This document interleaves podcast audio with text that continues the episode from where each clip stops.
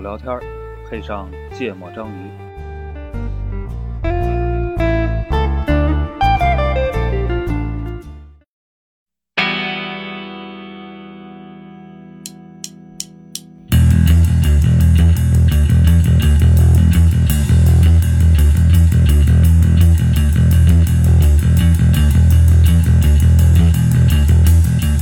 Expiring night was drinking wine.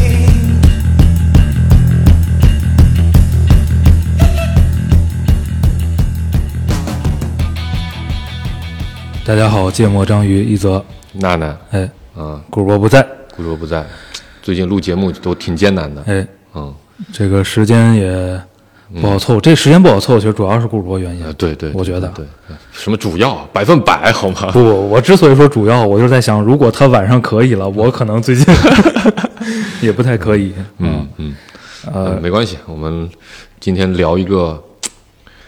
呃，我觉得算在小圈子里非常火的话题，哎，啊，就是这个，呃，汽汽车圈，嗯或者更具体一点，新能源车圈，哎，啊，特别火的一个品牌，嗯一个公司，嗯，呃，叫理想，哎，啊，为什么聊它呢？是因为，呃，这个公司啊，出了点新情况。主要是非常有争议性。嗯这个这个，我觉得挺有意思的。嗯，我觉得它背后折射了很多这个呃现实社会里的一些现象，哦，就是在汽车这个事情上，呃，国人的种种比较有意思的心态，嗯，还有包括说这个这个互联网舆论环境的一些特点、啊，我觉得蛮有意思的。嗯啊，然后我先讲讲背景。好，因为我信息比较多啊，然后我先我先说一主下，要你我是用户，首先我是理想的车主，嗯啊，我是呃理想的第二代车型理想 L 九的首批客户，啊，应该是第一批啊，算第二批提车的，嗯啊，然后呢，呃，一泽主播呢是一个燃油车用户，目前还是，哎而且最近在考虑要换车，啊，啊，所以呢，这个两个人站的立场其实还是差异比较大的。哎一个是对新能源比较有热情的，嗯，一个是在这个事情上不是投入过那么多关注的，哎所以我觉得可以聊一聊，对吧？从不同的角度。第二个事情呢是，呃，大家都知道啊，这个理想不是很大，也不是大家都知道啊，熟悉这个这个新能源最近这个态势的这个朋友可能知道，就是理想在网络上呢，呃，只要有关理想的内容，底下的这个负面评论啊，等会儿你这个理想是哪个理想？车车车啊，有关这个车品牌的内容。对对对对啊对，有关这品牌的内容啊，底下这个负面的评论啊，就特别多，哦呃，基本上集中在几块儿。嗯，第一块呢叫做理想没有核心技术，哦，它呢这个这个呃 呃技术是所有车企里面最垃圾的啊、增程式的汽车是一个被淘汰的技术。嗯，啊，理想用的是别人淘汰下来的垃圾发动机啊，这是第一类。嗯，第二类呢叫做理想卖的是冰箱、沙发、大彩电、哦啊，卖的不是汽车，哦呃卖的是这个家电。嗯啊，把家电卖出四十几万啊这个就是坑国人钱，割韭菜。嗯呃，第三个事情呢，基本喷的叫做，呃，理想是一个挂绿牌的这个这个油车绿牌的新能源车，啊，但是它的高速油耗竟然达到了每百公里八升到九升，嗯啊，这个比我的什么什么车啊还烂得多，它好意思叫新能源吗？啊啊，然后呃呃，再有就是比较比较碎的，什么理想这个这个这个这个这个这个这个，就是理想这个 CEO 本人啊啊，讲话实在调性太 low，说什么这是五百万内最好的车，最好的家用 SUV。但他的原话是：“这是理想理想 L 九是五百万内最好的家用 SUV。”嗯，但基本在评论里就会被讲化为“这是五百万内最好的车”啊这就瞎扯淡，对吧？这种天天就只会打嘴炮，不会认真积攒技术的人，看着很讨厌啊绝对不会买他家的车。嗯啊，然后在这类评论下面呢，基本上都会有一些反驳他的声音，哦，叫做你最好别去试驾，你试驾就得花四十五万，啊 大概类似于这样。然后哦，还有什么？我如果是买宝马 X 五的人，我是看都不会看理想一一眼的啊！底下就会有人回复：“我刚把我的 X 五卖了，我买了一台理想啊。”类似于这样，这就个是声量怎么样？这两类呃，毕竟车主是少数，啊，所以前者更大。前者肯定是非常大的。然后你这里面，我觉得也不排除呃水军啊我觉得啊这个友商互搞这个友商互搞，这汽车圈里这么有钱，肯定会干干这种事儿。是，这是一个背景。嗯，第二个背景呢是，呃，理想的四月份的交付量，嗯，达到了两万五千多辆。啊，呃，是均价是在三十八万多，将近三十九万。嗯，这是个什么概念呢？可能大部分不关注汽车的朋友可能不了解。呃，这个销量呢，已经超越了雷克萨斯，超越了呃凯迪拉克，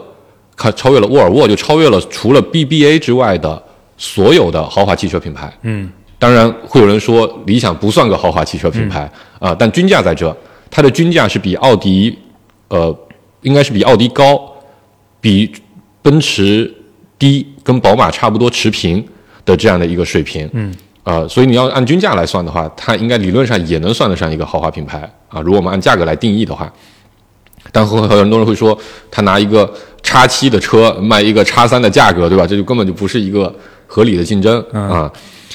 呃，但是呢，不可否认的，它卖了两万五千多辆，四月份，嗯，呃，导致的结果呢是它，而且这是连续两个月破两万，嗯，这在中国历史上应该是第一次有这么高价格的车型，呃，达到了这样的一个销量水平。同时呢，它昨天发了一季度的财报，嗯，呃，上一整个一季度是营收是一百八十八亿，嗯，啊、尤其是在三月份、四月份，应该是能达到单月将近一百亿的水平的，呃，比去年应该是翻了一倍同期。但更重要的事情是，它在这个季度经营利润达到了十五点四亿，历史新高。啊，去年同期是七千万。嗯，所以呢，等于是转正了。嗯，同时账上现金流六百五十亿，就整个企业经营状况看起来十五点四亿，那对不是转正啊，那是二十倍啊，呃，对对吧？对，就是它变成了一个，但它比如二二年整体还是亏的，嗯，因为二二年中间有车型换代的原因，所以它整体是亏的，嗯，呃，等于说今年是有望全年盈利的，如果说。后面三个季度没有出现什么意外的情况，或者说有什么额外的大笔支出的话，嗯、看起来是这样。所以呢，昨天理想的股价大涨百分之十五，嗯啊，然后呃这几个事情，我觉得凑在一块儿，呃很有意思。然后刚好呢，刚才看了篇文章，应该是艾范儿发的，呃，其实核心讲的事情是，呃，理想作为一个原来的这个汽车圈的这个，其实本质上就汽车营销圈的，他是汽车之家的 CEO 创始人嘛，对，呃，他原来是搞这种搞软文推广的，说白了，现在自己却不在号称不在这个自媒体上花钱推广理想汽车，嗯，呃，天天只负责在微博上跟人犯嘴炮吵架啊，就把营销给搞起来了嗯啊、这个事情他觉得很厉害，全球只有两个人做到这个事情，第一个叫特斯拉的马斯克，嗯，第二个就是中国的理想，嗯，啊、这是一个比较呃。同时，他确实把销量叭叭一堆带起来，看不起川普是不是？ 毕竟川普啊企业不家卖车，企业对对对，川普毕竟不卖车。然后评论里清一色的，就像刚才那些评论啊全有啊但这二范小编也挺有意思的，火力全开，跟他跟所有的评论对喷啊然后我刚好有个朋友啊，就在朋友圈转了这篇文章，嗯，他我不知道他是什么个态度，但他的原话是这样，他就说，呃，文章里的评论区，嗯，和理想的股价和理想的销量，感觉是冰火两重天的， 哦，这个事情很有意思，到底是什么导致了这个分化？嗯啊，所以基于这个话题，我觉得我是一个汽车爱好者，嗯呃，不敢说太多吧，虽然没买过多少辆车，也没开过太多车，但我一直我本质上不是车的爱好者，我本质上是汽车行业的爱好者啊，就跟我当年研究手机一样，我并不是多爱那些手机，而是我觉得这些手机从它的不管是产品规划呀，还是从这个这个定位啊、售嗯价啊、包括营销方式啊，嗯，包括做解决的一些需求痛点啊，都很有意思。所以我本质上你可以理解为我是一个汽车行业爱好者啊，呃，大家也能听我刚才研究的是数据的，对吧？啊我是背数据的这个这个，所以我我我不是一个汽车，不完全是一个汽车文化爱好者，所以我就可以跟大家聊一聊，就从我的角度，以及从一则主播的角度哎，怎么看呃这家公司，怎么看现在这个中国的汽车这个事情上有非常多各种各样的声音，不同的特点。嗯啊，对，你然先后说这公司呃，理想汽车这公司最早其实是一则主播推荐给我的，不知道你还记不记得？咱当时看过他的嗯做车和家时候的演讲，对，那因为这公司原来叫车和家，这说话得七年前。哎，七八年前了，是，嗯，一五一六年那会儿这样刚提出概念嘛，就是其实什么东西都没有呢。对，然后中他国那个时候是不是连概念车都没有呢？对，是的，就是那会儿他叫车和家嘛，他就想打造一个他应该是刚从汽车之家出来做车和家对做的那个分是享的，，是的，嗯是的，呃。背景也可以跟大家科普一下。就汽车之家应该后来是在忘了是在澳洲还是在哪上市了，嗯，然后中间呃发生了一次所有权的纠纷，嗯，应该是跟中国平安，嗯，呃，现在汽车之家呃应该不是应该就是中国平安旗下的一个业务了，嗯具体我不记得，应该是这样的一个，反正我记得是被一家险资公司给收购了。然后当时应该是在交割的时候有一些纠纷，嗯，然后后来处理完之后，理想和呃当时的 CEO，理想是董事长和当时 CEO 应该叫秦昊，嗯，两个人就退了，嗯哎然后出来之后就去做了 这个呃车和家，嗯啊，当时是只有一个概念，但他当时在那个演讲上分享了大量的他的理念，啊，对吧？就是很关于精彩。嗯关于公司的理念，关于对汽车产业理解的理念。那个年代处在一个什么年代？就是中国已经有新能源车的概念了。对北京市面上最常见的新能源车应该是北汽的 EV 两百，对，就一个大概，嗯，跟跟跟 QQ 差不多大，嗯，但是卖十万块钱的一个新能源车，那也是国家补贴，呃，最厉害的一个阶段，嗯，同时呢，那个时期，呃，特斯拉应该刚进中国，一四一五年那会儿，那会儿还在卖 Model S 的一个时代，对，但是那个时候，我印象中特斯拉应该已经至少在咱们这个圈子里很火了，啊、已经是个非常标杆性的品牌吧，非常重要的概念了，呃对，标杆性的品牌，标杆性哦非的常概有念话题性的一个一个一个东西了。嗯啊，我记得我记得那个就是应该是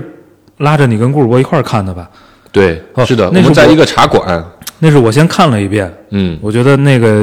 呃演讲非常是精在彩，嗯混沌大学里的一个在视哪儿频我忘了。对，我记得是在混然沌后里，嗯，那天咱是录音吗？还是干嘛？不是录录音好像就是就是为了看这个节目而去的，哦约了个茶馆，哦、嗯对，然后一块儿又看了一遍，嗯啊非常的精彩。他当时公司名字叫车和家，对就是其实他目标就要打造一个为家庭而生的，不，呃他当时的他当就所以你刚才说那几个、嗯那几派观点，就、嗯就是那那几种评论吧。嗯嗯你说到第二种的时候，嗯我就会想起那个演讲，啊，因为我我就我就觉得那第二种不奇怪，对，不奇怪，因为人家本身的、定位就嗯不就是给他们用的，创业理念就是。或者说他对车的理解就是那样的，对对吧？对就是一个长了轮子的空间对，嗯啊，这空间本质上就是彩电、冰箱，嗯，呃对啊，你一个空一个间要舒适，一个电子的或者一个数字化的环境。对对啊，对对对，呃，我先讲讲他的创业的历程，嗯因为这公司确实跟我有过不少的呃或远或近的交集。在一八年的时候，我当时服务的那家公司跟车和家差点有了合作。嗯，那会儿他们做的还不是哎，我打断一下，他什么时候改的名儿？老毛啥时候买 的车，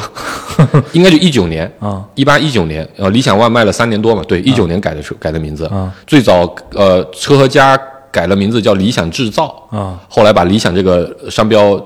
注下来之后，然后改成了理想汽车啊啊，呃，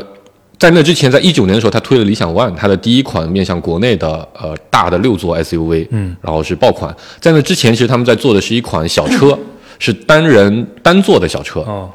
当时想走的是呃分时租赁的啊概念啊、但是因为法律法规的问题，这个就是我觉得理想的概念是这样：你要么要一个全家人一起出去的车，要么就是一个你日常通勤用的车。嗯，所以那款小车就是用为了用日常通勤的。嗯，那当时其实挑了一个技术难度可能比较低嗯的单人单座这样的一个、一个形式。嗯，然后当时我们其实是呃，但那个车当时就是可以联网的，所以我们当时去聊的就是希望给他们供这个呃里面的网络流量的这个服务的。嗯。但那会儿其实这个路已经有点不太啊走但得是通你了。那个卖 SIM 卡的时候，啊，对是吧啊我我我卖手机卡的时候，对，但那个时候其实这条路就有点走不通了，因为各种政策限制，嗯，呃，各种种原因，包括当时也尝试去欧洲推这个业务，也没成，嗯，然后一九年改的名儿，应该是一九年改的名儿，嗯然后推出了一款车，嗯，叫理想 ONE，嗯，而且只有这一款车，而且只有一个配置，但是可能还有几个配置，但是我记得有七座版的，有六座版的，嗯，然后呢，在它上市发布会的时候，当天我就看了，我就觉得那车特好，嗯，跟我在一三一四年那会儿想象中需要的有个车，几乎我觉得百分之九十五以上，嗯，是吻合的，嗯啊，所以就是基本上看见了一个呃，他在演讲里边描述呃谈到的那个符合那些理念的一个作品，呃、是这样的。当他去听他讲那个理念之前，我脑子里已经有过一个车的想法，因为我是一个汽车行业爱好嗯者，我之前一直在想说，一款什么样的车能完全解决我的需求，呃，然后但是他我们去看他那个车和家的演讲的时候，我就觉得就就是比较这样的接近嗯非常接近。然后结果他在理想 ONE 上，我觉得他几乎百分之九十五左右造出来了。然后我看完演唱会当天，我就跟啊、呃咱们的演唱会呃发布看完发布会会，我就跟刚好应该隔了没几天吧，嗯老毛来问我，嗯说他想嗯不是来问我就闲聊，他说他要买买个换个车，嗯我说我给你推荐一款，我觉得特别好，然后我就把链接发给他了，嗯然后他就沉默了半个小时，就就没有声音在我后面，就我们当时还在四二 B 四二二七啊办公呢，他说后面半个小时没没什么声音，嗯半个小时后他就跟我说我下大定了，五千块钱，啊啊，所以他是我推荐的第一个理想的客户，哦，啊、然后买了之后，我不知道他现在满不满意啊，我一直没跟他聊过这个话题。对，然后后来就看他一直销量还不错，然后但是他一直是所谓的新势力三傻，魏小李、蔚来、小鹏、理想，你看原来叫魏小李，是因为理想是三个车企里面排名最靠后的，嗯，因为它从销量角度还是从市值角度，在两千年左右的时期都是最后一名。嗯啊、当时最牛的时候，应该未来到过六百亿的美金的市值，嗯，然后当时的理想可能才两百亿不到，嗯啊、小鹏大概三百多亿、四百亿的样子，嗯，现在都叫李卫小，哦啊就是理想现在的市值是，当然没有它当时顶峰的高嘛，因为两千年那会儿疫情导致整个股市是非常疯狂的，但现在基本上理想的市值是未来加上小鹏还要再高上一截，高上个几十亿美金，差不多是这么个水平。对，然后它的销量也是未来加上小鹏都加起来，可能还要再乘个倍数，嗯，才能比得上。问题是小鹏是一个均价二十多万的车企，嗯，未来号称自己是高端车，均价也没有理想高啊、然后应该到了去年，理想 ONE 卖了三年嗯啊，然后发布 了个新车型，叫理想 L 九。哎那会儿我刚好没车，我就打算买个新车。嗯，其实是有，但是心里有好几个选择，因为我是本来自己会有一块电牌，嗯对吧？但理想不能用电牌指标来买的。嗯然后我当时心里有几个备选，呃，肯定电车大家都会考虑的，特斯拉。嗯，然后呢，身边好多朋友都买了蔚来。嗯啊，然后也有朋友不停的给我推荐小鹏，虽然我自己内心是、基本是不会接受这个品牌的。然后呃，更传统一点的比亚迪，包括也有朋友确实不太懂车的女性朋友跟我推荐过，你为什么不买奥迪、奔驰的那些哦电车啊？现在在行业里称为杂牌电动车的这样的汽车。对，然后我其实当时是就在这几款车中间，我是一个中性态度，因为。对吧？经历过租牌的这个纠纷嘛，所以我不想再租牌来买个车，我就想尽量买个纯电车。嗯然后，但为了站上那个新品发布的政策，我当时几乎对当时那一系列新品我都下了小定，啊我都买了。然后我就去试驾了，我把这刚才说的那几款车我都试驾了一遍，就试驾的当天就小定转大定了啊啊！就是你真不要去试驾，你知道吗？你试驾就得花钱，试驾一下你四十多万就花出去了。嗯啊、然后用了半年多的车，就是在买这个车之后，我就买了他们家的股票啊啊、当然也经历了非常憋屈的半年，因为这这半年资本市场实在也是很糟糕，是，所以亏钱亏的厉害。终于在昨 天啊，扭亏为盈了。哦 对，所以呃，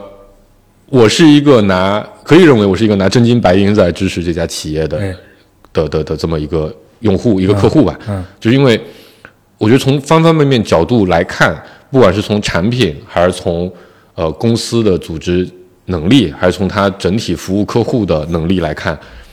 其实它不是那种做到像未来那种你有求必应，然后然后你你你你你提出什么不合理的需求，未来都会给你满足，嗯它不是这个逻辑的。但你会知道，他把所有的钱、把所有的东西都花在了刀刃上，嗯就这种感觉。一个非常精明和计较，但是做的又非常到位的，嗯，这么一个企业，不管是从它的产品上，还是从它的服务上，嗯，呃，所以我对它的评价是非常的高的，嗯，所以基本上是这么一个历程，嗯啊、然后，呃呃呃，我觉得挺有意思的地方就是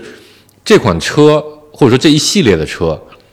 买过的车主基本都在夸，啊啊，肯定会有负面的，对吧？总会有一些人遇到这样那样的问题，买贵车主都在夸，但是呢，网络上喷的声音就巨多，基本上我觉得十比一吧，差不多这个这个水平，嗯啊、然后呢，我觉得很多东西，我觉得喷的就就很奇怪啊，你知道吗？就是比如刚才说那个油耗问题，嗯我不知道你怎么看一个一个绿牌车上高速要百公里八个油，肯定比你那车在高速上的油耗是要高的，对吧？没我的高。对，没你的高。啊哎，你看这就很有意思。其实大部分的车上了高速，真实的油耗可能也会在八九个、对，十个左右我。觉得跑到九是正常的。对，二点零左右的车型嘛，啊对吧？二点零 T 左右的车型，但是网络上都是都会说，我的车在高速上跑只要六个油嗯，啊、你那车还是个中型车嘛，啊中型 SUV，好多人说它的 X 五。奔驰 GLE 啊这是属于中大型 SUV，他说它能跑到六点五七的油耗水平，嗯，啊所以这个事儿我就觉得很神奇，嗯就总会有这种非常看起来不靠谱的数据啊拿出来，然后然后说你凭什么一个新能源车油耗要到八升，对吧？然后这里面又会罔顾一个事实，X 五是一台四米八左右、四米九左右的车，但现在加长了大概在五米出头，嗯，呃，老 X 五是四米九左右的车，而理想 L 九是一个五米二的车，嗯，它对标的是 X 七，嗯，它的尺寸跟 X 七是一模一样的。同时，因为新能源车的带来的情况是，它的车基本上都比较重啊。我记得叉七应该是在二点三吨左右，嗯，L 九是二点五吨，嗯，所以一个二点五吨的车在高速上跑九个到十个油，呃，基本上这就是一个普通油车的水平，嗯啊、就就是，但很多人就分不清这个，嗯啊、就得就得就就就就喷，嗯，我觉得这是一个很有意思的点。啊，然后呢，还有好多人说，嘖比亚迪啊、技术牛逼，嗯啊、说你看这个这个这个比亚迪的什么 DMI 和 DMP 这个混动系统啊，全球独步天下，跑高速特别省，油耗能做到三升四升，嗯，然后呢，呃，比亚迪这个这个。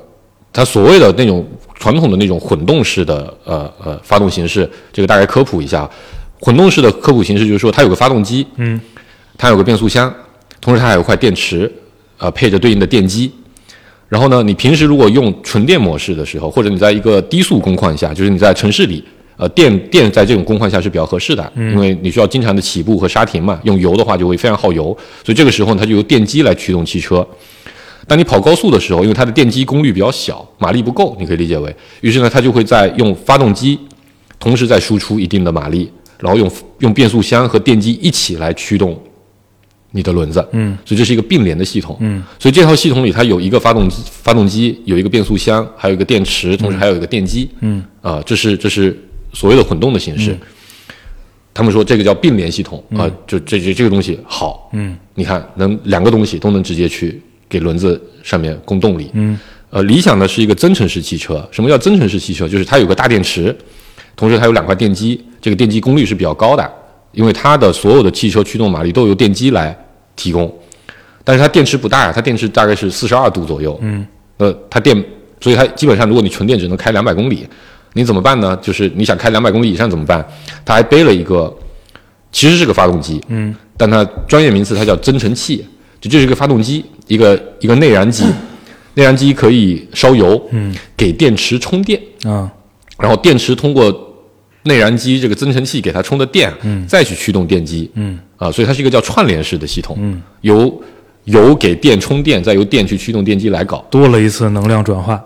啊，对，他说这个不行，廉价低端嗯哦嗯啊，这个技术就是不行，这是一个垃圾淘汰的技术，嗯啊，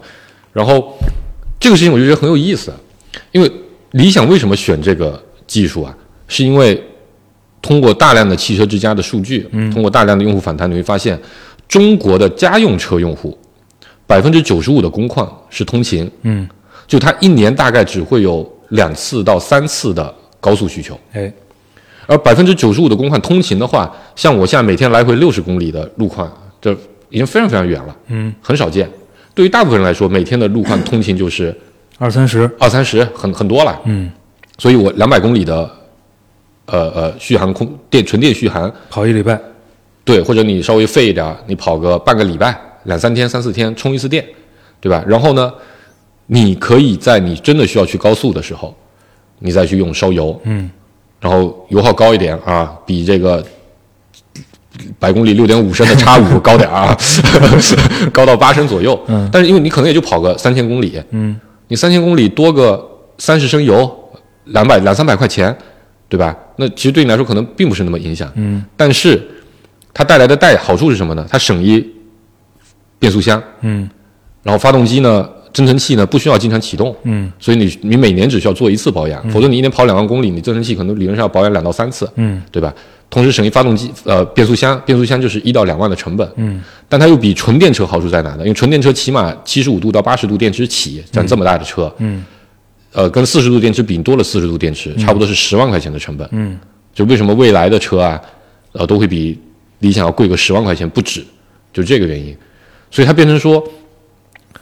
制造成本也低，嗯，维护成本也低，哎，而且每个工况呢，你只需要稍微牺牲一点点体验，你能换来一个综合价格低上好几万的，嗯，一个产品。嗯，我觉得这个理念在我看来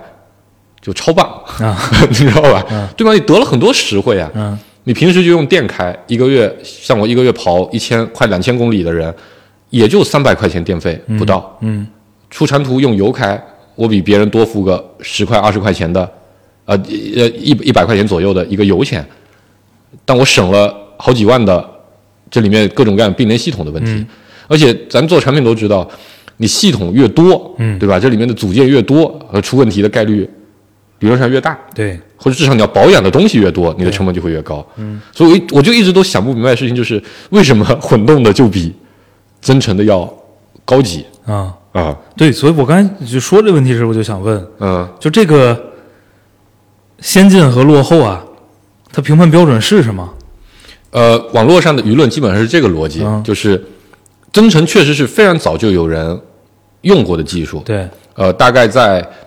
呃比较有名的车型是那款宝马 i 三，不知道大家知不知道？就是宝马有一款很小的、非常短的、特别丑，呃特别丑的一个银色、蓝色、黑色混合色的一个一个一个一个新能源车。因为宝马有一个很帅的跑车叫 i 八，嗯跟那个是一系列的，它有一款产品叫 i 三，那就是一个增程车。嗯，就是有一块非常小的电池，然后这个电池跑不了多少，应该能跑个二十公里、三十公里的样嗯子，所以它会持续的用增程器去给这个电车充电。那这东西确实有点问题，就在于它功率没有办法做得很大。嗯，因为它做很大的话，那个发动机功率供不上的话，你整整体体验还是很差。第二，它可能发动机一直都会在一个比较满工况的一个状态去运行，就说白了，它一直要在五千转左右去给你充电。如果你这个充电效率低的时候，这是一个二十年前的车，差不多，呃，零三零四年左右就有了。但是呢，呃，混动或者说国内现在主流的这个 DMI、DMP，包括这个这个这个呃长城的什么 DHT 这样的系统，其实是这几年的，嗯，它确实比宝马那个时代的增程来说有很多的改进，嗯，它也比呃日本的。呃，丰田、本田、揽田的这种轻混的方式也要先进很多，它油耗会更低。嗯，然后呢，呃，整体动力会更足啊、所以大家就觉得那个东西好牛逼。嗯啊、所以他们基本上说的逻辑就是，而且呃我觉得有几个几个点啊。第一个点是，第一，这个技术很老，嗯，很多人用过，呃，不是很多人，历史上有人用过，嗯，并不成功，哦，体验很差。但问题是，人家体验很差，不代表理想车的体验很差，啊对吧？这是第一个点。但理想 ONE 是有一些问题，因为它当时为了省成本用的是一个三缸的机器，所以所以所以呃，噪音会比较大，嗯。对，现在换了个四缸的机器嘛，就会好一点。然后第二个点是，你看，呃，那个叫什么？呃比亚迪的混动，就那所谓 DMI、DMT 那些，它用的是一个 2.0T 的 发动机，嗯，对吧？这个听着就很合理，一个四米八的车，嗯，用 2.0T 的动力，这个跟德国一众的车型都是对得上的，嗯，包括反正只要跟欧洲的豪华车，基本上都是这个逻辑配置，嗯，一个中型车就是 2.0T 的，而理想 L9 这么大一个车是一个大型 SUV，嗯，你是一点五 T 的发动机，嗯，而且那那个发动机的功率只有一百多匹，一百五十匹左右的样子，嗯啊，你这么小的发动机怎么能拉得动这么大的车？嗯啊，这个大家就不理解。啊但这背后的原因是他不理解增程的逻辑嗯啊。这然后，所以这是我觉得他们找就是唯参数论，啊就它还停留在发动机越大排量越大越好的那个逻辑。嗯啊，所以从这两个讲，他们觉得这个理想的增程很落后。啊，那我有点理解，嗯对吧？就是你如果去比，其实你比的核心参数就是能源的利用率嘛，嗯对吧？嗯不管是电还是油还是电加油，嗯那个能说白了跑多远，嗯对吧？嗯就是你从能源的利用率角度呢，嗯有道理，嗯没对吧错，对的，就是所以这东西你就在吵架就得吵明 白了。你要是如果从这个维度讨论有道理，嗯，但这个维度显然就是不考虑实际的使用场景的对使用这个场景和使用工况的一个讨论一嘛个情况，对对的吧，对的，嗯，啊，就就别跟这种人 交流，这就跟那什么一样，你就一样的道理，对吗？咱们做软件嗯的，对吧？你机器学习就是比规则牛，啊，所有人都觉得，至少在学术上、难度上都牛，对从吧？从纯技术角度，啊，对，对？吧？这就是个先进的技术，对，那就是个。落后的，落后的啊技术没错，但你解决绝大多数情况用规则就够了呀。对，而且甚至规则可能做的会比机器学习成本更低，对，更可而且控它那个先进呢，它考虑的其实是呃复杂度嗯，和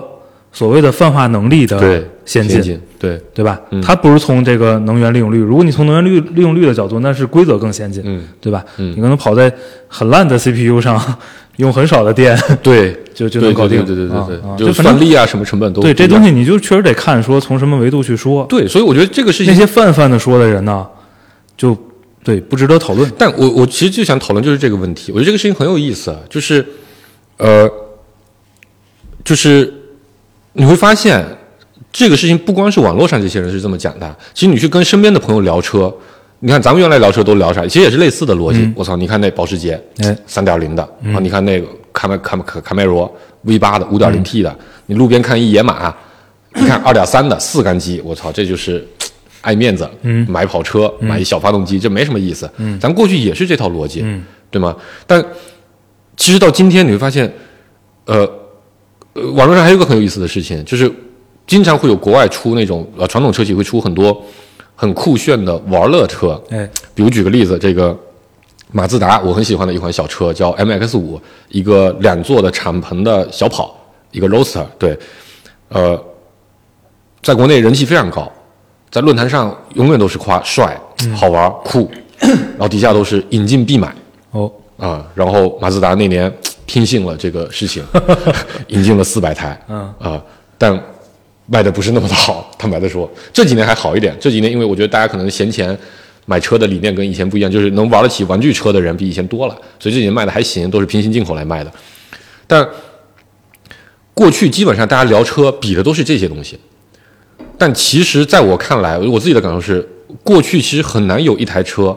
是能把你的诉求都满足的非常好的。比如 MX 五这种玩乐车是有的，嗯，你开它就是为了开心、兜风、好玩、帅，对吧？敞篷，一个月开一天，甚至一年开个三天啊、都有可能啊那。取决你有几有几辆。 取决于以及取决于你有多少假期， 对、对吧？但是你每天开的车，你绝对不会开那种车，嗯，很不方便，也很难受，嗯，也并不好开，嗯，你去山路跑很开心，你在路上堵车，你试试，很讨厌的，嗯。但是呢，你过去买那些家用车啊、过去的日产啊、日本三杰，对吧？这个轩逸，然后那个卡罗拉，卡罗拉加雷凌，然后本田的那个什么思域，嗯，然后再到这个中型车的帕萨特、迈腾，呃，天籁、佳佳美、雅阁啊、呃这些车，再到豪华品牌的奔驰 C，呃 C 四三啊，你其实你，我觉得啊，我的感受是，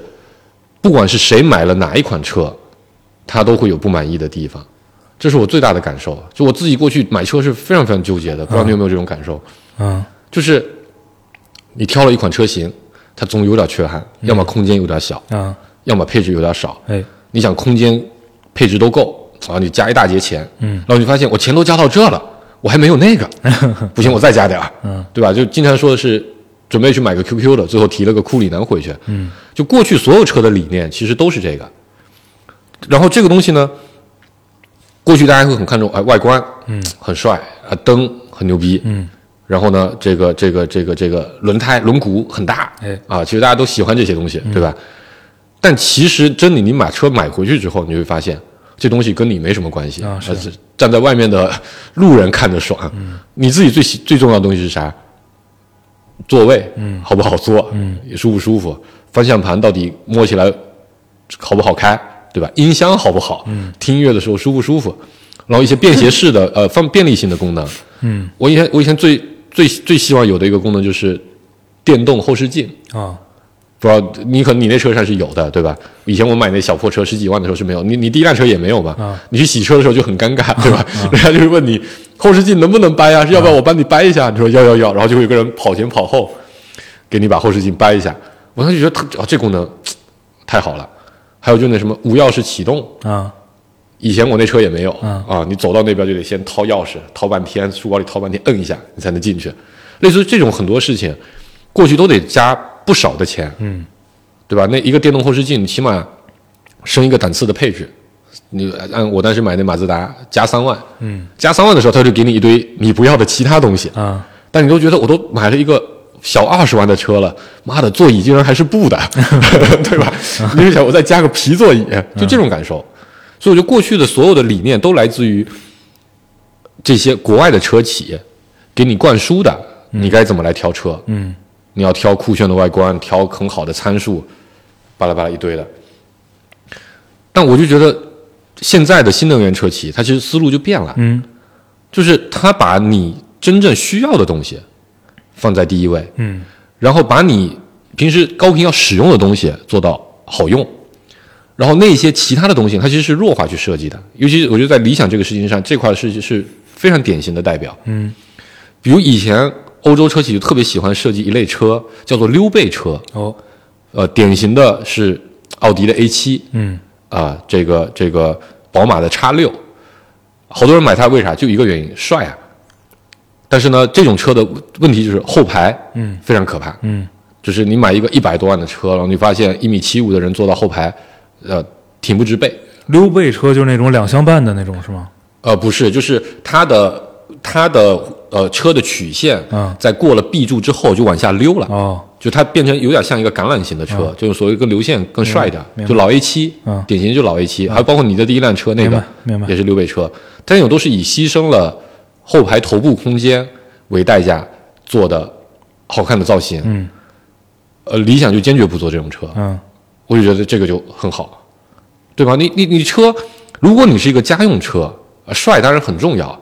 但是不比不过我后排家人能坐的腰杆挺直嗯来的重要。嗯，但国内的，如果你在普通人去问，你问他 A 7和 A 6哪一款是一个更牛逼的车，嗯，我觉得大部分人都会觉得 A 7是一款更牛逼的车，对吧？因为 A 7造型帅，难道不是因为七比六大吗？呃，对，理论上也逻辑上也是这样的，就是它在产品车型规划上确实也是遵循着这种逻辑来的，但它其实本质两个底子是一样的车，的，尤其是在这一代的 A 7上面，之前的 A 7用的还是那个 A 8的那个那个平台，还是有点不一样的，但现在的所有的呃我们叫溜背车型，比如 X 5跟 X 6，大家都觉得 X 6比 X 5牛逼一点儿，其实它底子是一款车，只有一个区别就是。后排空间变小了， 但因为后排空间变小，它需要多卖你十万左右。哦我就一直觉得这个事情就很神奇，你不觉得吗？他明明给你制造了一个问题，但他也给你解决了一个问题，就是他变得更帅，然后他就可以多收你十万块钱。啊然后你你你你到网上或者你到身边朋友里去问开叉六的和开叉五的哪个更有钱，大部分人可能都会觉得开叉六的更有钱。啊我觉得这个东西就非常的扭曲，你知道吧？就是这就是国外就传统车企用来真正叫，我觉得这才是真的割韭菜的一个办法。嗯他就给你改了个造型，然后多收你十几万，嗯，对吗？他是没有什么成本，这是真正真实实打实的溢价，嗯，这是一个我一直，但国内车圈就原来大家挑，我觉得这已经是被都被 PUA 过的一个结果，啊哪怕之前我觉得我自己的整体的呃思考没有这么全面的时候，我仍然也会觉得啊，如果我有钱，可能优先挑个 A 叉六，嗯但我觉得叉六啊，心里又有疙瘩，后排坐的不舒服，到时候我爸会不会说不喜欢坐我这车，你就很纠结啊啊。但你觉得买个叉五吧，就显得有点普通，这是一个心理诉求。嗯但是呢，而且我觉得这个心理诉求是通过他做这种细分车型 PUA 给客户的，嗯就他给你洗脑啊，叉六就比叉五更牛逼，嗯所以呢，你要接受，你能接受得起后排没头部空间的啊，你是一个嘖更懂得玩车的人。哦这是一个很典型的一个一个卖点。啊第二个，所有人国内一旦讲到车，就会讲一个东西叫做操控，对吧？宝马牛逼，嗯，宝马操操控特别好；保时捷牛逼，保时捷操控特别好，对吧？这个呃叫什么？日产垃圾，为什么呢？日产这这所谓日产三大妈嘛，就是日本产的车在高速上总是加速很慢哎啊、什么百公里加速只需要要十秒钟才能到一百公里，很慢。然后呢，操控感非常的模糊，悬架特别的软，根本就就感受不到路感。就这一堆东西，原来在车评圈里是一个非常重要的一个指标，这车操控好不好？但其实很多人都在，我包括我自己现在都在想，所谓的操控好到底是个啥？啊，对吧？我觉得从你的角度，你可能也听过这词，嗯肯定的。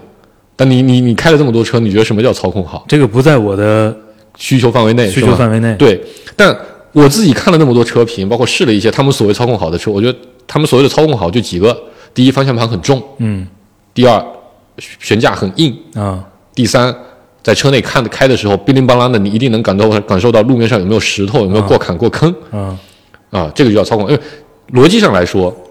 这种车确实在你高速过弯的时候，它的稳定性会更好一点，因为它悬架硬嘛，它车车的侧倾就少，它的离心力就不会那么大，车的稳定性就会更好了。确实是这样，赛车就会做的这几个点非常的好。但你跟听我刚才那三个描述，啊方向盘很硬啊，很重，带来的问题是啥？开着贼累，嗯，对吗？悬架巨硬带来结果是什么？坐的时候巨颠，嗯，路感特别清晰带来的是啥？车内噪音特别明显，嗯，这几个其实都是跟舒适背道而驰而驰的，嗯，但也就是说，过去大家在这个事情上，大家想要的一个东西叫做坐起来不是很舒服，但是操控感很好的车，啊，我觉得这是跟大家很多时候的直觉的需求其实是背离的，嗯但你去问这些所谓关注车、爱好车的，会在网络上发评论这些人，他就会告诉你说车的操控非常重要嗯啊。然后你问他操控为什么那么重要，很多人可能憋半天就告诉你说，哎，我在高速上超车的时候可以更安全一点，嗯，我在高速上遇到紧急情况的时候不会不会，比如说车控不住，嗯甩出去，啊，这就涉及到另一个很有意思的问题，他们就是讲说车传统车企沉淀多，安全系数高，对吗？然后因为它有百年的造车经验，哎所以他们能知道各种各样的问题，他们这个技术沉淀比较厉害。但现实的情况是，比如理想，就拿理想来说，理想的新一代的车型在所有的测试里面，呃，除了维修经济性这个指标之外，是一个中等，其他的所有指标都是优，是最高等级。而且他做的呃这个实验的那个内容也是所有车里最多的。嗯，就一般车只会做，举个例子，一般车只会做司机侧的百分之二十五的偏转测试，就是你在车头板靠司机那侧百分之二十五用一个东西去转它，然后你看看安全性怎么样。嗯，但它是做了两侧的，就它副驾的那侧它也做。嗯，包括有的人的侧面碰撞也只做司机那侧的，但他也是两侧都做。嗯，成绩全优。呃，传统德国车，很多人首先不做这么多的测试，没有这么多的测试内容。嗯，同时呢，成绩也可能不见得是全优。嗯，但是呢，人们仍然认为德国车比，比如说就就拿具体车比日本车，啊比比理想汽车更安全。啊啊，这也是一个非常有意思的事情，因为我不知道你你可能没有关注过，有一段时间，网络上有两个特别流行的论调，一个东西叫做日本车很脆，啊一碰车头就烂了，啊，对吧？德国车硬，呃，转的时候车头还是完整的，嗯这是一个点。有好多那种呃，碰撞的事故的视频嘛，对啊、图和视频是对吧？，日本车一碰就碎，什么被一台鸡都能插到车头里，这是一个点。第二点是，当时大众的销售发明出来一个很有意思的点，就是大众的车门开起来，嗯，然后一堆销售站在车门上，就站到那个、那个玻璃那个车窗里，嗯把车窗压降下来，然后一堆销售站到那个那个那个窗台上，嗯，然后开始开始往那些不停的震，嗯然后你看三个人站上去这么震，那门也掉不下来，质量好，然后说这大众的光门声，嘣，嗯，日产的日本汽车的光门声，哐，啊用料不一样，厚实程度不同，嗯但其实你去看他们的安全碰撞测试，日本车的普遍成绩其实是比很多德国车是要好很多的，嗯，而且从事故的死亡率的角度看，日本车也是更低的，但是在大众的认知里都是日本车非常不安全，嗯而德国车或者说欧洲车都是比较安全的。嗯，我觉得这是一个非常典型的被 PUA 给客户的一个这印象个和概我念印象中当时是有一些声音出来给日本车说话的，对啊，但是他讲的理念是说，呃，就说白了，外壳，嗯跟你在重大事故时候，呃，核心在前叫后乘左坐右，舱对嗯哎，防撞的那些，或者说承承承承载力和压力的那些东西是、是嗯是冲做突得的很好的，嗯啊，所以你看这个表面撞碎了这个东西，呃，不重要啊，嗯或者说它只在这个相对轻微的，它的逻辑是这个。其实日本车就后来的车，包括现在你看国产新能源车，真要去撞，其实车头都是非常容易碎的。嗯，因为现在车的设计理念叫做要吸能，嗯就是我要尽量让车头会溃缩，来把冲撞的时候的能量给它吸掉。所以车头就应该要设计的更软才是好的。哎，你真在前面焊几根大钢大钢板过去，你一撞，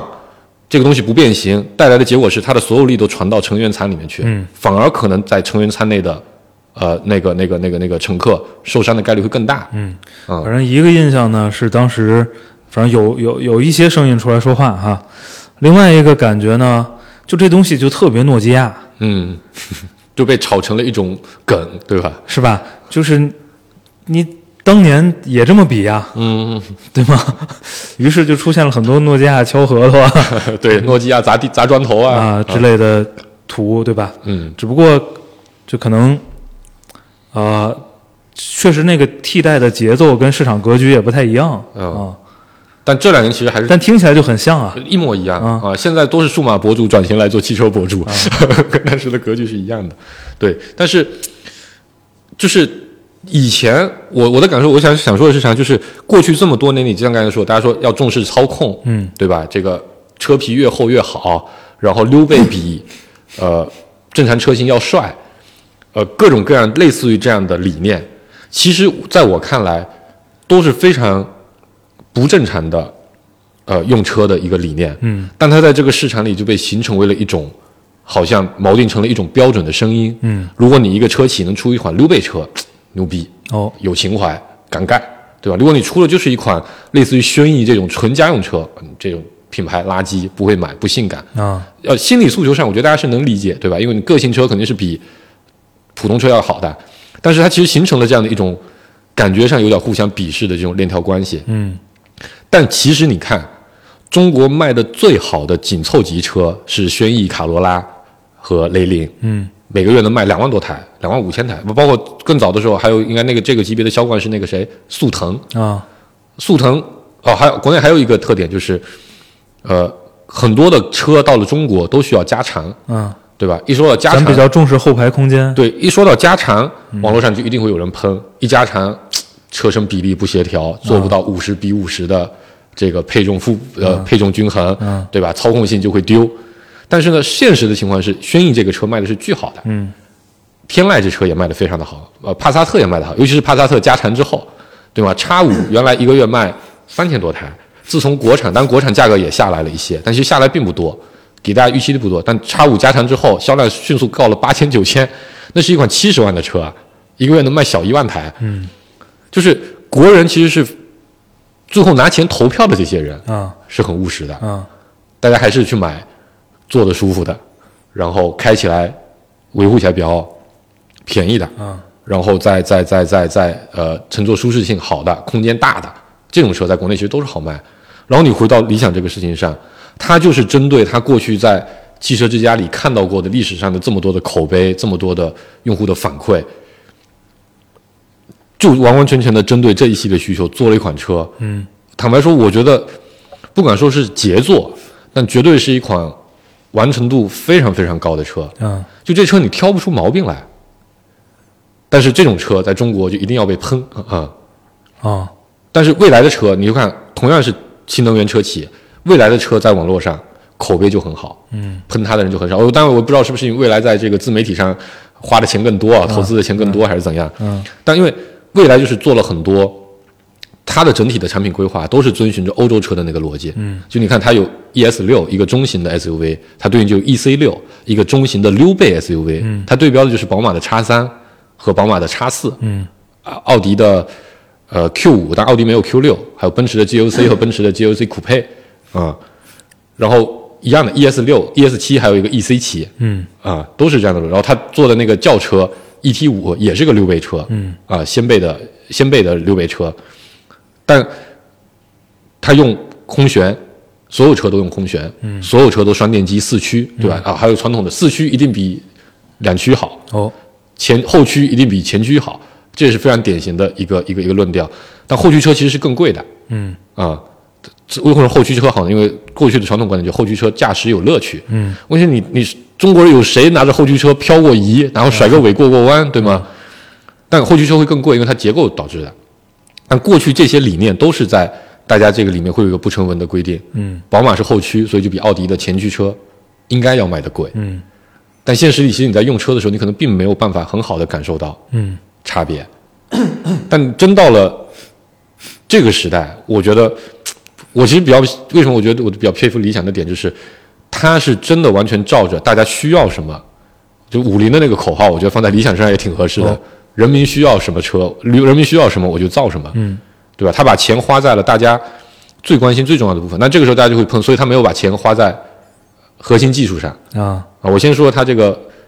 不花在核心技术的这些地方，沙发、彩电，嗯，你会发现，我觉得这这个里面就非常细节的理念的差别。你去买一个叉五，你买到同样是买一个真皮座椅，但是呢，叉五会给你很多豪华的装饰，因为它是个豪华车，它给自己定位是这个，所以你会发现，呃，首先叉五的座椅它会有很多的很多层次的设计，包括它侧面包裹上它会有很多层的拼接的皮，嗯，这都是要增加人工的，嗯，所以你会发现。呃，豪华传统的德国豪华车在比较高端的车上，它用的座椅基本上都会有菱形纹，嗯，呃这也是要增加成本的，就是它看起来确实会更好看一点，但坐起来并不会舒服，嗯因为你增加了太多的纹路，你就会比较硌，你可以这么理解。理想同样做一款真皮座椅，它就保留了最几个最基础的要素：第一，座椅得是打孔的，因为透气，嗯，比较舒服；第二呢，得是真皮的，这个东西确实有保养上的好处。然后呢，你会发现它整块皮是一大块，没有做任何的纹路，嗯，就是三段，这一段是背，这段是腰，这段是屁股，这段是腿。 为什么呢？让你体验好的同时，还省成本。我觉得这就是一个，在我看来，我自己我自己特别喜欢的一个理念，你知道吧？然后再举个例子，现在的豪华车都特别喜欢做，呃呃，非常复杂的激光大灯，嗯这个激光大灯现在强到什么程度？它能投影一个电影，啊啊，然后它就能做出很多很酷炫的呃动画来，比如开车的时候啪啪啪给你各种跑马灯，然后什么呃你你一打转向一打方向盘，它车就可以变啊、变就只照一部分的路，那部分路它就不照了，是很帅。但是呢，其实你开车的时候，在我看来并没有这个诉求。嗯，你对灯的最大诉求是啥？要足够亮，嗯，对吧？然后呢，不要老是远观近光，我还得自己去切，我也切不明白，嗯啊、所以理想的车的逻辑就是，我就给你一个非常好的 LED 灯，嗯，这保养的，不管是保养的成本，还是使用的成本，还是它制造的成本，都是很低的。同时呢，它的流明数调得巨高，嗯，就是你在黑夜里，你开近远光的时候，你一定会很亮，而且照的照的距离很远，你就不用担心开在晚上的夜间小路上你会看不清，嗯，对吧？它用一个最合适的成本解决你最核心的问题，嗯，我觉得这个就特别好， 特别符合我的理念，嗯嗯我听明白了，嗯就是你这个呢，就是首先你呢瞧对眼儿了，嗯对吧？然后呢，这个网上有些没瞧对眼儿的，嗯 造成了不太理解。嗯啊，呃，我是什么感受啊？嗯，就首先呢，我我很喜欢理想这个人，这个个人，嗯嗯，为什么那次一定是约单独约个时间，要拽着你们听一下呢？呃，我我觉得几个印象啊，因为这个人反正也有一些故事，对吧？然后因为早，比如你放到呃十几年前、二十年前，其实也是一个呃挺被挺被咱们这个圈子关注的一个年轻的嗯啊，创业者对京城四少嘛，啊嗯很多故事。嗯然后喜欢的地方是什么呢？一个是，呃，主张很鲜明，嗯，对吧？我到很有底个性，到底主张一个什么东西，嗯非常明确。嗯然后另外一个呢，我觉得他的那个思考逻辑啊，就是也是看对眼儿了，我就比较喜欢这种思考逻辑， 嗯对吧？他其实是从一些最本源的，对非常基础的人的需求嗯，去出发，推出来，嗯我需要一个什么样的东西，嗯啊啊，其实你在市场上做做产品也好，做生意也好，大家就是有不同的思考的嗯逻辑和起点的。嗯确实有些起点就是竞品，嗯这个这也有也能做成生意啊。啊，对就这东西也没有个对，绝对意义上的谁好啊谁坏宝马出了叉六之后，把奔驰的什么各种酷配车型都带的也很好啊。对，啊，就是呃，确实也有这么做生意的。嗯呃，所以所以对这个人，我是这个一直印象是很好的呃非常好的。嗯然后呃，对车呢，我不是特别爱研究这个东西嗯，啊，我对车的诉求非常简单，就你刚才说的所有的，不不要所有的操控你刚才说的绝大多数东西都不在我的考虑范围内。啊，所以对你来说你会考虑啥？对我来说，特别重要的就是嗯这个这个，比如你胎噪大不大，啊，就就精英，对啊，这东西对我来说就为啥呢？很重要，因为它对我来说是个，天天影响你的东西它对我来说就是一个我需要安静的空间，啊，就因为你要开会啊，或者听歌啊，或者休息啊，对嗯，或者独处啊，对，嗯所以这就对我很重要。嗯， 音响还挺重要，对，因为你要听播客， 要开会，对吧？音响还挺重要的嗯，啊、然后后备箱对我挺重要，对，因为要出行要对装东西，嗯，对，剩下的没了，对啊，对啊，就是这个逻辑啊。其实大部分人都是这样的，剩下的就就及格分以上就 OK，就就够了，嗯及格分有点太低了，就是比如七八十良分好吧，啊良好哎啊就行了七八十分就够了啊。嗯，对，这个其实是我觉得是大众的，不是说大众汽车的诉求，就是人民群众的需求。啊，当你把车作为一个代步工具的时候，这是你最真实的诉求。我我我觉得很多人，比如像我会比较关注说，呃，座椅舒不舒服？因为我原来那小车啊，确实我很喜欢它，开起来很好开。但马自达的理念吧，它就造的一个日常能用的玩具车，这是它的逻辑。我我也很喜欢这个理念，因为它把这个事情上做得很极致。马自达是为数不多在国内不加产的车企，对吧？那在我当年是两个人来买车的时候，我觉得很好，我就想要一个小车，你不要给我整后排空间很大，我也用不上。嗯，然后呃他他不做隔音，呃他他发动机舱里一点隔音的设施都没有，因为什么？因为他觉得既然你是个玩具车， 你就应该听发动机的声音。嗯，玩具都都闹，啊，对，都闹，对，所以我觉得他理念也很好，就是你有一个理念，你有一个主张在，你把你的所有的产品设计的逻辑都围着这个主张来做，我觉得就很好。嗯啊、你不要说你想做一个运动型车款，但是你要照顾照顾后排的家人的诉求。你如果你想照顾后排家人诉求，你就安安心心的造一个家用车，就不要搞这个啊、然后还刚为什么说到这？呃你说大部分人的诉求是啥，对吗？就是你作为一个工具车，一个代步车，你的诉求就是能把我平平安安的、又快又安全的送到目的地，在这过程中体验要足够好，嗯，对吧？不要吵，然后不要开着累，嗯，对吧？不要坐得很憋屈，得缩着坐，嗯，我有临时有事儿的时候能装东西，要装东西能装，嗯，下雨刮风了不怕这个这个漏水，对不会把我半路撂在高速上，哦，对，对我来说，另外一个很重要嗯可靠就性是，就是你别乱七八糟一堆小毛病，啊，就就小问题，啊嗯，小毛病，这是德国车过去的通病嘛，因为因为我也懒得弄，对对吧？所以我绝对不会考虑美国车。啊，小毛病居多啊嗯，但你是真的体验过呢，还是因为你听别人都这么说？我第一呢，确实听说是听说了很多，嗯。第二个呢，我当时去看了别克我去看了林肯林肯啊，啊，嗯，就就确实是我让你看到他售后的那个厂子里排着好多车，是确吧？实是不太踏实，包括你就看它整个的内部，啊，就你能感受到那个产品透出出来的那种气质，就是有点凑合。 对你还是感觉挺糙的，对对对啊对对，嗯，能理解。嗯就是所以对我来说，真的，他你你让我对你投入的额外的时间精力嗯越少越好。嗯嗯然后在我在你在使用你的的时时候，嗯我这些基本条件你满足的越好越好对，啊，剩下的我都不要求。然后你在价格和啊其对啊他的你在情况考虑上下预算这些，嗯然后外观上能满足我的大概的想啊，法，对嗯，，就 OK 了。对，对嗯啊，对，就我对外观唯一的要求就是你别别圆，啊，这这是纯粹的个人审美的诉求了，啊啊对吧？因为有的人也觉得老 Q 五特别好看，对，就喜有有人就喜欢圆的，啊就对现在的奔驰我都不喜欢，就是因为啊太它越圆了做越圆对对啊，对对原来还是方方正正的，对吧很，很有气挺场，挺有棱角的，对对对啊对对，是的，嗯，所以我就觉得这是一个，呃，其实今天这期节目我和你讲，就是这是一个产品理念的冲突。嗯，呃，过去的中国的车用市场，呃，用车市场，其实很多时候话语权是被所谓的欧洲车或者欧美车吧，其实更多就是欧洲车，以德国车为代表的这些车企，呃，占据着。然后他拿到的话语权，其实给大家灌输的就是你不要舒适用车的这种理念。啊，然后，所以中国过去的很，我觉得整个市场上的产品都是比较有缺陷的。嗯，就你很难买到一款，就像你刚才说的，我把我最关心的五个点都解决掉，解决得非常好。嗯，同时呢，在其他呃的部分，你做到一个良，嗯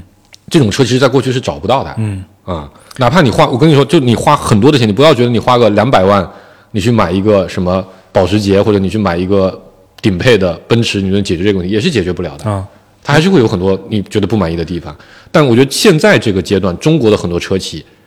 以理想为代表，以及我觉得谁能超理想超的比较像，嗯其实它是反过来造车的，是真的。就像咱们刚才说的，因为他知道美国美国车都不加产，欧洲车也不加产，甚至欧洲车卖的最好的是那些一系、呃 A 级这样的小车，那是因为道路空间就是小，停车就是不方便。而中国车都要加产，为啥？因为中国很多家庭就是一辆车，嗯，这辆车你要从老婆怀孕开始，一直用到二胎上高中都有可能，嗯，对吧？那这这个过程中，你这一辆车怎么能适应这么多需求的变化？还有丈母娘要来，对吗？还有父母要跟你一块出去，还得一家人还要去旅游，还要送孩子去上大学，每天要接送孩子，你可能都是这一辆车，嗯，你怎么用一辆车满足这么多的诉求？它其实设计的逻辑肯定是不一样的，嗯。然后我觉得理想的好处就是，它终于给国人带来了一个基于这种理念来设计的产品，嗯他做到什么程度，我觉得各个人可能有各个人的评判嗯，啊、但至少他是第一次理念不一样的一个一个一个一个产品。对，呃，所以说就是，当然人家用了这个词儿哈，嗯用了这个呃，在技术上的嗯投入和创新，嗯但是你，嗯对我也反对随便泛化这个技术这个概念。但是我觉得你本身从产品设计的理念上的这种突破和创新，这个也很重要，嗯这个也很重要。这个呃，对于这种消费类的产品，不亚于你在硬核技术上的投入和创新，这是一个点。另外一个点呢，有个有个，其实是让我呃，这这叫什么？这叫意料之外、情理之中的一个嗯冷知识。嗯因为有个好朋友，一个大哥，呃，原来也在咱公司，后来呃自己出去做了个公嗯司，他做铁路相关的生意。然后呢，因为铁路相关的生意，它跟汽车也呃，反正也像也不像吧。嗯但但它它很重要的是，它非常重标准。嗯所以呢，如果你在这个行业做生意，你如果离标准越近，嗯可能你做生意越容易嗯啊，这是他们这个行业的特点。嗯然后呢，呃，他也有各种 SO 国际的标准协会。嗯然后这个大哥呢，就参与了一个标准的制定。标准的一个一个委员会嗯啊，相当于他们有定期的会议，嗯去讨论一些新技术的引入，或者说一些一些反正技术相关的问题吧。嗯然后他参与的那个议题呢，是跟呃高铁相关的。嗯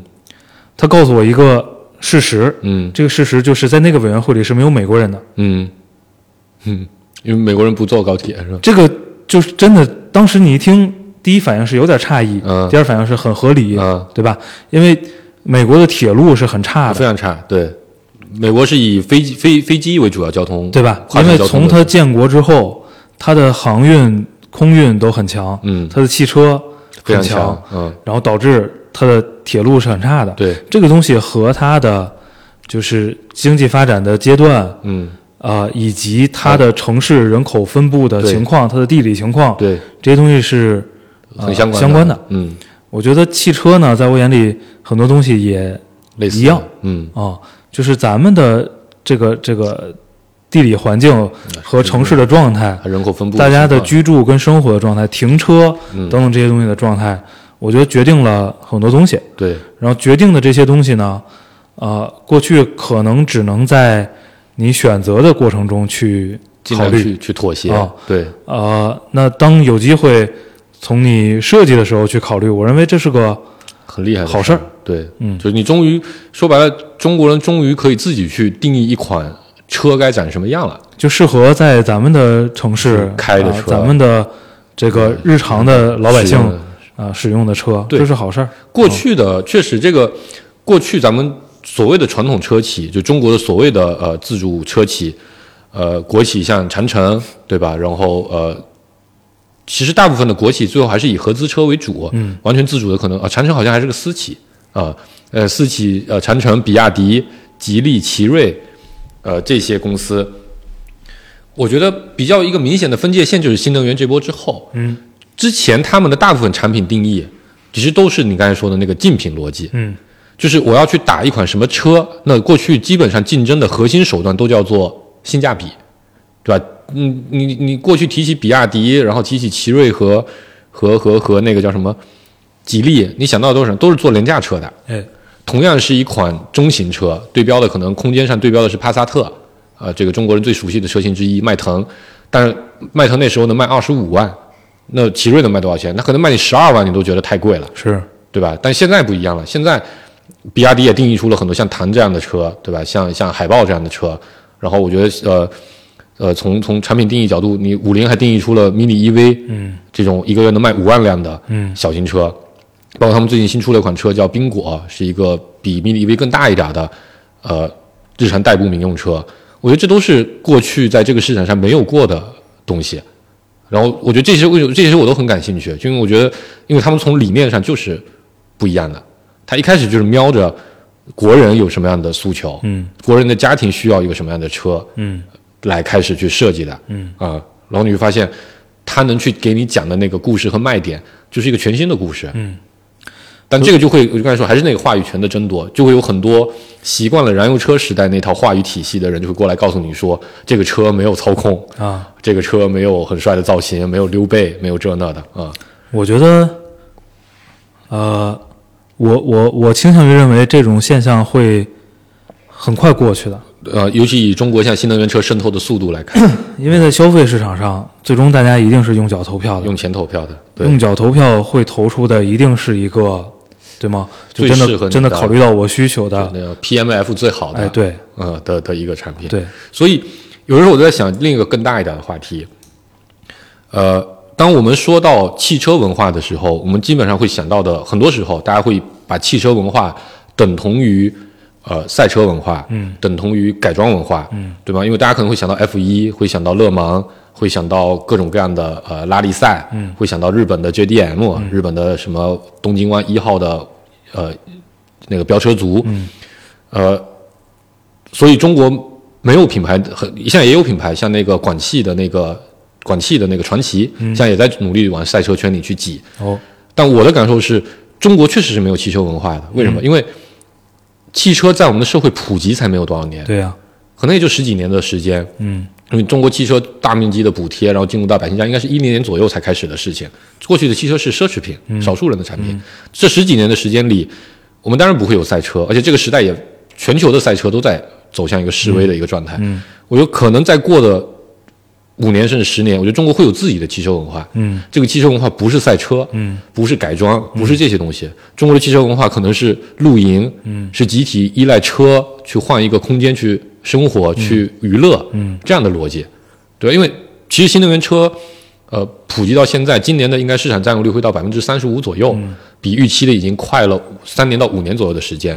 你会发现，基于新能源车，大家去开展各种各样更丰富的露营、中长途旅行，已经比原来的花样多得多得多了。嗯，我觉得这可能会变成中国真正，因为你说到这，你会发现中国的汽车文化最后一定也是跟家庭文化挂钩的很紧密的，对，因为中国就是一个以家庭为单位的一个一个社会，对吧？嗯家文化是很重的一个一个地方，所以反正我现在看到网上很多很多人在说，这个是一个没有汽车文化的车企，嗯，我就觉得可能过过几年这个论调应该也会有很大的变化。对，我觉得你可以说它就是从客观上来讲，你可以说它是一个呃不符合过去定义的汽车文化的车企，对，这个我觉得是公可以，平那的。那是肯定对对吧对啊，中国就是没有赛车文化呀，嗯也没有改装文化，包括那个什么，你看，呃，对，因为这个东西吧，它实用性还是非常强的，对，所以它跟你的生活环境、生活状态，嗯这个确实关联太强了。嗯，就皮卡在我们这儿就不出现，对吗？对，是的，因为没办法，我没有农场啊。 对，而且，呃，中国就很少，为什么玩具车卖不动？就是所谓那种玩乐车就卖不动，核心我觉得原因就是因为你没有车位啊，嗯啊，是呀，一没车位，二没指标，是呀，你现在要给我个指标，然后给我个很便宜的车位，我绝对买一台是的呀， MX 五或者，因为那东西其实不是那么的贵，嗯你买来用个一两年，你卖掉的时候其实还挺保值的。嗯，你就是你想你花五万块钱开这车玩两年，你肯定愿意承承担。对，包括那个什么一样，包括很多呃，越野车，就很多高端的嗯，这个跑这车，个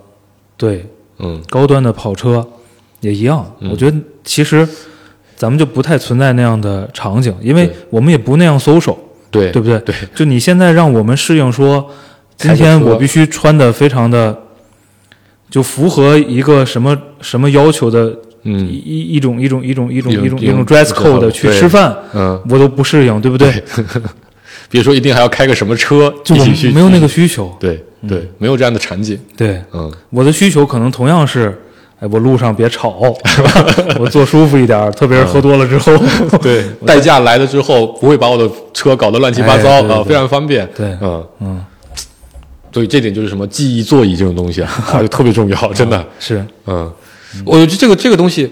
你看啊，过去记忆座椅也是一个非常属于加价的配置。啊，理想现在能做到用软件做到全车都可以记忆座椅，嗯，就是你坐在主驾，你有你的驾驶坐姿；当你有一天代驾来了，你可以在副驾设置一个你的代驾来的时候的坐姿啊啊你看这就多好啊，对吧？这非常符合中国人的